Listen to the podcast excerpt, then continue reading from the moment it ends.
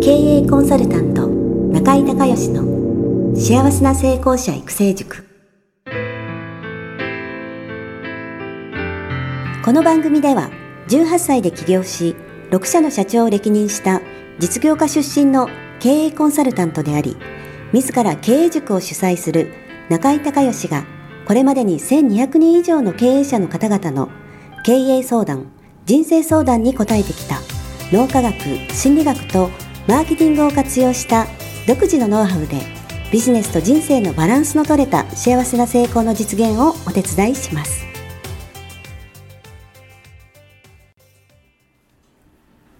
リスナーの皆さんこんにちは。経営コンサルタントの中井隆義です。今日はですね、えー、大阪の中井塾の、えー、歯医者さんの、えー、優秀な歯医者さんが12345 6人集まりいただいて、えー、まあ北新地でこれから食事をする前にですねえー、いろいろと、えーまあ、相談に乗ろうという企画でですね、えー、お集まりをいただいてます。皆さんよろしくお願いします。よろしくお願いいたします。はい。では、えー、トップバッターですね、えー、ちょっとニックネームニックネームから。ニックネーム、い。きなりニックネーム。はい、え？なんで呼ばれてるんですいつもないやのえノブ君、ノブ君でいいんじゃないですか？ノブ君、はい、じゃあノブ君のご質問お願いします。えーそうですね。あのー実はあの息子が、はい、えーそろそろ将来を考え出す時期に入ってきまして、はい、はい、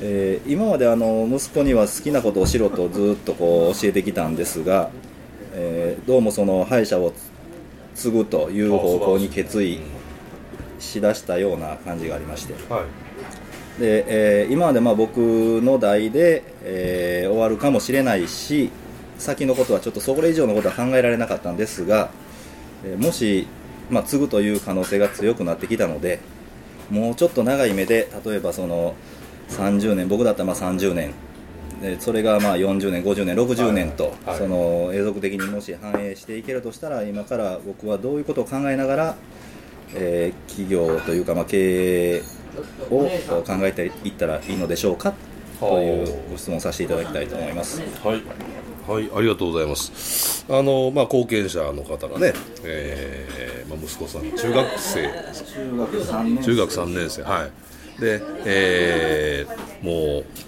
すでにまあ歯医者さんになられるということをまあ決意されたということ素晴らしいなと思うんですけどやっぱりねお父さんが背中を見せて、まあ、お父さんの背中を見て、やっぱり自分も歯医者さんになりたいと思われたんだと思うんで、えーぜひ、はい。ぜひね、えーまず勉強しないといけないですよね。歯医者さんを買っていただくということなんですけれどもやっぱりねまずですね、あのーやっぱり計画ですよね。はいその事業計画の方をやっぱある程度長期で立てるっていうことが必要になってきますよね、はい。でその時に、あの今ご出店されてる店舗っていうのはあのテナントですか？あのじじ自分の持ち物というか。そうですよね、はい。今テナントなんです。テナント。はい。はい。まあ、その辺のこともやっぱ考える必要ありますよね。そうですよね。はい。長期的にやるとしたらやっぱり、えーその安定的家賃高くても、はい。集客習慣がちゃんと安定的にできるテナントにきっちり入るか、はい。もしくは、えーまあ、自社の物件ですよね。ね。はい。を、まあ、建てる建てるというか、えーまあ、買うというかね、はいえーまあ、そそれが多分一番ねはい。大きなその予算的な部分で大きいと思うんで、はい。そこをまずどうするかによってその10年20年の予算の計画事業計画変わってきますよね、あそうですね、うん。はい。だからそこをまずどうするかですよね、はい。はい。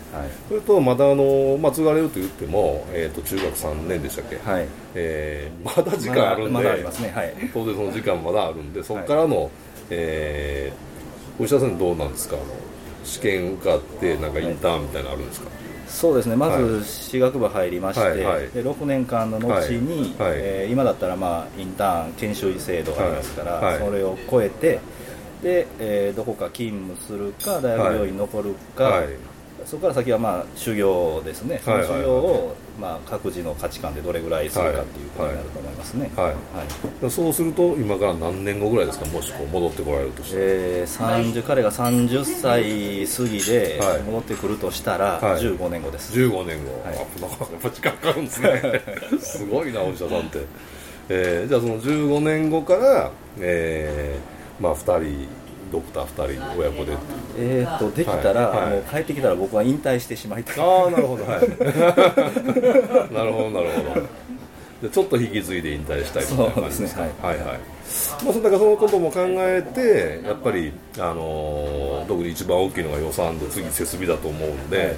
その辺の計画をどうするされるのかっていうところの方針を決めないといけないですよね、はいそうでですそれねはやっぱり委員長あのご自身の価値観なんで、その誰がいいとかそのどういいっていうのは多分あのご自身で決めないといけないと思うので,、であとはその規模的なものですよね。その移転もし移転するとしたらどのぐらいの規模に、まあ、広げるのかもしくは現状維持なのか、はい。もしくはその、えーこう縮小するのかっていうのも選択肢としては多分ね、あると思うんですけど。そすからその辺のことも、あのーぼちぼちというか考えながら息子さんともその今はまだその合格ってことは多分一番だと思うんですけど、実際その大学病院に入られるような、えーレベルだ段階になったらやっぱりもうちょこちょこ相談をした方がいいですよね。そうですね。うんね。はい。あのーその戻ってこられるっていう前提であれば、はい。半年に1回とかはい。ぐらいのやっぱりこうすり合わせを長期的にしてでバトンタッチをスムースにされた方がそうが一番大事そうですね、ん多分そう思うんですよね、あのー息子さん息子さんで修行行かれてその修行行かれると自分の価値観もあるしそこの修行先のあの、はい勉強される、えープラスそこの価値観みたいなのもやっぱりはい。持ってこられるんで,、はい。い、でいきなりあの修行して帰ってこられると多分 価値観のすり合わせがそうですね。本当に難しいと思うんで。だからやっぱその辺のことも含めてこう長期的に引き継ぎをするっていうのと息子さんの意向を聞きながらはい。っていうのと結局最終的には息子さんと継ぐので、はい。はい。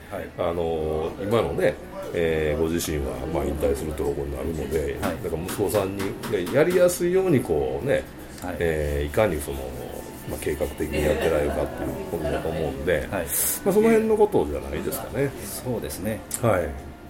あのおっしゃる長井先生がおっしゃるように、はい。その大体僕はそのすぐ直前になってそうですよ。そうなんですよ。はい、それがやっぱりはい。長い目ですり合わせていくということではい。スムーズなはい。引き継ぎができそうな、はい。はい気がしますし、はい。えーその規模に関しても、はい。今僕のやってる規模は、えっとまあ、ギリギリ誰でもその引き継げるはぐらいだと思うんです、はい。はい。なのでこの規模で、えー移転先を探しつつ、うん。えーそういう目で、えーあと15年長いですから、はい。ゆっくりそういう目で、はい、見ていきたいと思います。はい。はい。はい、あのーまあねえー親子ってねすごい難しいんですよ。はい。であの、まあ、事業承継では最後の、まあ、経営者として最後の仕事じゃないですか、はい。でなんで親子難しいかっていうとね、はい。お互いに甘えがあるからなんですね。これわかりますお互いにねあの分かっそのぐらい分かってもらえるだろうみたいな。ああなるほどね、親だから、ね、お父さんだからそのぐらい分かってもらえるだろう、でね、子供だから息子だからこれぐらい分かって当然だろうみたいなこう前提がねはい。あってでそこがすごく一番この事業承継僕あの何件もやったんですけど揉めるんですよね。揉めること。でこうね人ってね関係が近いほど難しいんですよ。でこれもしね他人でね、えー院長が、えー、と衛生士の例えば A さんという人がいたといた時に、はいはい。自分がそそのあこれぐらい当然とかなんか思ったことをそのまま言わないでしょ。まあこの人に言うのにどういうふうに言ったら、はいはい。ね、理解してもらえるのかなとかもしくはえー快く受け入れてくれるのかなとか、あのーちょっと考えるじゃないですか。そうですね。他人だったら。でこれ息子だったら考えないんですよ。あもうそのまま思ったままバーって言うんで。で息子さんとしてももうえ？っていう。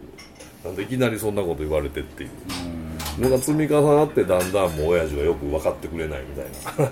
話になって揉めて揉めてこじれていくんですねこれ。なので、あのーやっぱり一つ僕がいつもその事業承継でアドバイスしてるのは長期的に、あのー一緒に考えるで結果最終的には息子さんが継ぐんで息子さんを意見が分かれた時は息子さんの方に、あのーを選択する。それと、あの1回でね、あの要は、えーなんか例えばその息子さんと話が合わない時にもう今日ここで決めるんじゃなくてちょっとお互い冷静に、ね、ちょっと持ち越してもう来月もう一回考えようみたいな。その場で決めてしまわないとこれがねうまくいく結論ですよ。そうなんですね、うん。でほとんどの人はさっき言ったみたいにお互いに甘えがあるからそんな分かってくれて当然分かってて当然みたいな中ででなんで分かってくれないのっていうところでその感情が 悪い方に行くんで。で本質的な部分じゃないところで揉めたりするんで。だからその辺のところをね、あのぜひ、えーまあ、しっかり、えーやってい。ただくまあまだ時間ねあるので、まあはい、焦ることではないとは思うんですけど、まあ、そんなそんな感じでゆっくりはい。やられていくのがいいと思いますよ。はい。ありがとうございます。はい。よろしいでしょうはい。かはい。じゃあありがとうございました。はい。ありがとうございました